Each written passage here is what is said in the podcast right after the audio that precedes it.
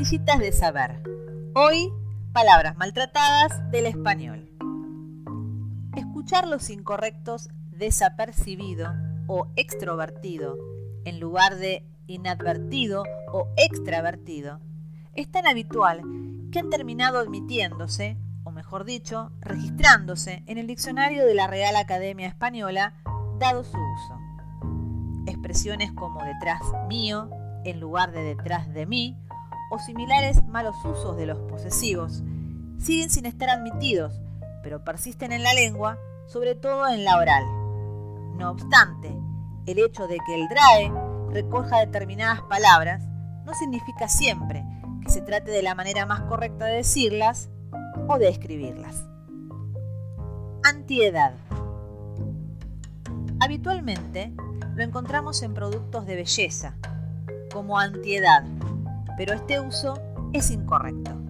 Lo recomendado y admisible en el español sería anti-envejecimiento. Best seller.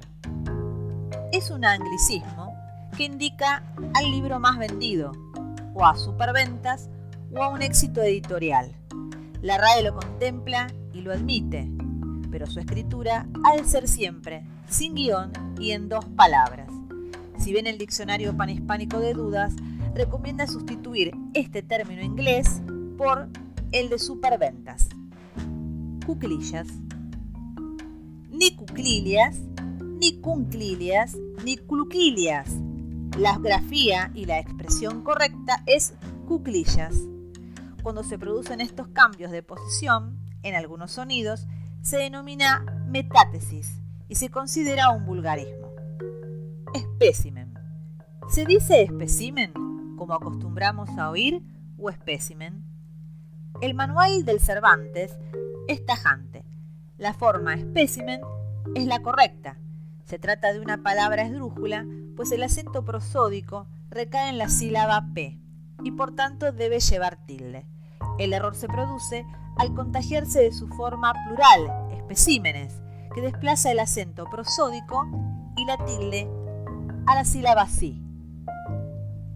Falsa alarma.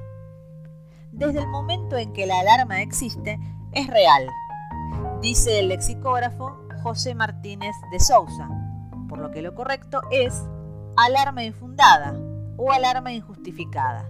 Decir falsa alarma representa una impropiedad. Líbido.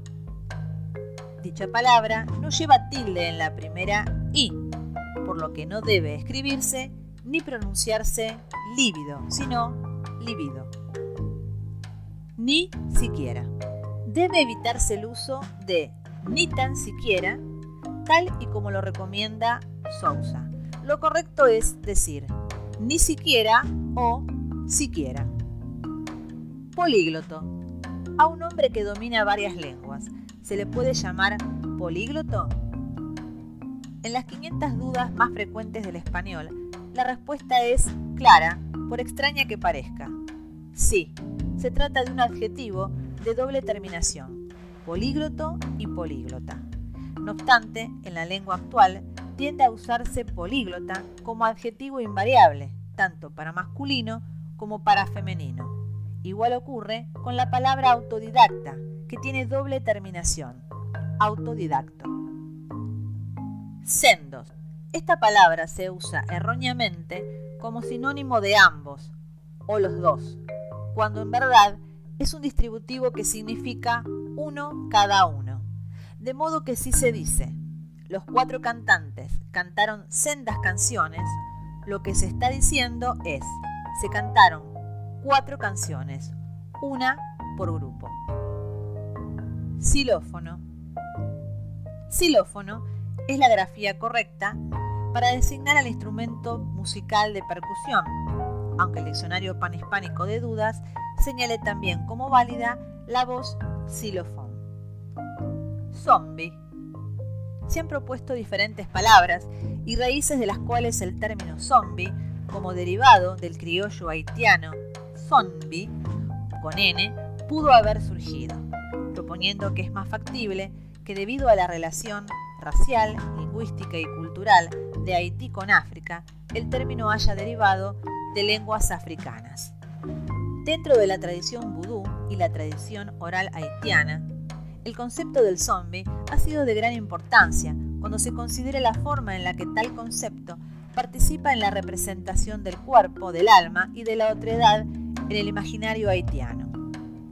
En el año 1697 se dio la primera aparición significativa del concepto y la palabra zombie dentro de la novela autobiográfica del escritor francés Paul Alexis Blessebois.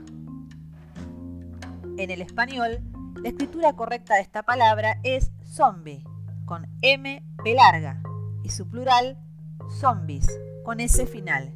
En ningún caso se da por válida la escritura zombie o zombies. Hasta la próxima pastillita de saber de correctores en la red.